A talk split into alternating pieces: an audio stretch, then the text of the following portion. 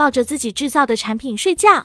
说起强烈的愿望，打个比方，恋爱中的人常常会满不在乎的做出令人哑口无言的惊人举动。有过恋爱经历的人应该对此有切身体会。工作也一样，对于爱上工作的人来说，不管工作多么辛苦，都能够忍受。在各大摇滚乐队中，大放异彩、大受年轻人欢迎的摇滚歌手甲本浩人，当别人问他这份工作做的是否很开心时，他说：“开心不等于轻松。其实，开心和轻松正好是两个相反的极端。假如想做开心的工作，就不能图轻松。不管走上哪条道路，要想成为专业人士，都很不容易。”尽管如此，也想要从事这项工作，发自内心的喜欢它。只要有这样强烈的情感，那么不管多么辛劳，从投入工作的那一瞬间开始，人就会因为喜欢而感到快乐。但是由于各种辛苦不会减少一分一毫，肯定谈不上轻松。所以，假如贪图安逸，选择轻松的工作，就会与喜欢渐行渐远。道圣先生也是如此，对于自己喜欢的工作，他不辞辛苦，怎么干都干不厌。他认为，只要坚持努力，大多数事情都能成功。所以他对工作热衷到抱着产品睡的地步。这是道圣先生在创办京瓷不久后发生的故事。当时道圣先生接到了一个复合式水冷水管的制造订单，这个产品将被用于冷却布放设备的真空管。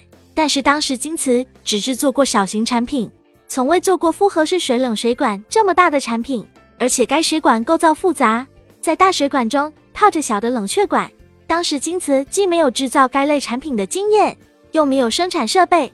但稻盛先生被对方的热情打动，最终点头回答能做，将这个订单接了下来。既然接下了订单，就不能对客户食言。水管原料和普通陶瓷一样，都是粘土。由于尺寸过大，以当年的技术，要想使产品均匀干燥，可谓极其困难。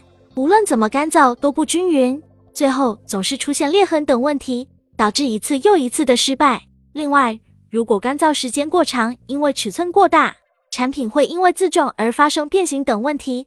最后，在反复试错的过程中，道圣先生决定抱着这根水管睡觉。他在炉子附近找了一个温度适合的场所，躺在那里，轻轻地抱着水管，整个夜晚慢慢转动，防止它出现变形。他就试着用这个方法烘干水管。道圣先生回忆。那时的他想方设法要让这个产品长大成人，仿若一位期望孩子成长的父亲。结果复合式水冷水管被成功制造出来，经此顺利地完成了订单任务，抱着自己制造的产品睡觉。我们是否能带着这样的爱去工作？当一个人爱上了工作，那么即便面对难题，也会不辞辛苦奋发迎战，最终获得成功。工作的醍醐之味就存在于这些地方。当彻底爱上工作时，成功的荣耀就会在前面等着你。大善与小善，佛教中有大善小善的说法。世上没有不疼爱孩子的父母，然而父母一旦溺爱孩子，就会耽误孩子的成长，使他偏离人生轨道。相反，正如老话所说的，爱孩子就应该让他远行，严格教育孩子才是真正的爱，这样孩子们才能成长，走上美好的人生道路。所以，前者是小善，后者是大善。这可以用小善似大恶，大善似无情来表达。假设有两个领导，一个心地善良，经常对下属言听计从，尽可能的照顾下属，给下属提供方便；另一个经常狠狠的训斥下属，站在下属的立场上，必定讨厌那个说话不好听的领导。不少人都喜欢前面那个既亲切又通情达理的领导吧？但是从长远来看，后面那个严厉的上司，经常将下属逼到极限。反而能训练下属，激发他们真正的力量。这么一来，下属得到了锻炼，就能有巨大的成长。事实上，训斥别人是非常困难、需要能量的行为，因为训斥可不是宣泄怒气，保持信念，为了使员工尽可能的成长，努力严格的指出员工的错误，这才是大善，是真正的爱。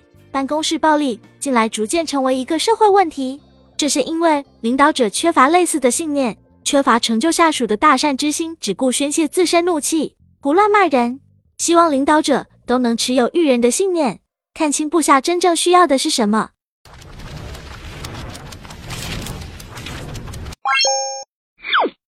我们书友会希望用十五年时间带动一亿人读书，改变思维，思考致富，和一千个家庭共同实现财务自由。快来加入我们吧！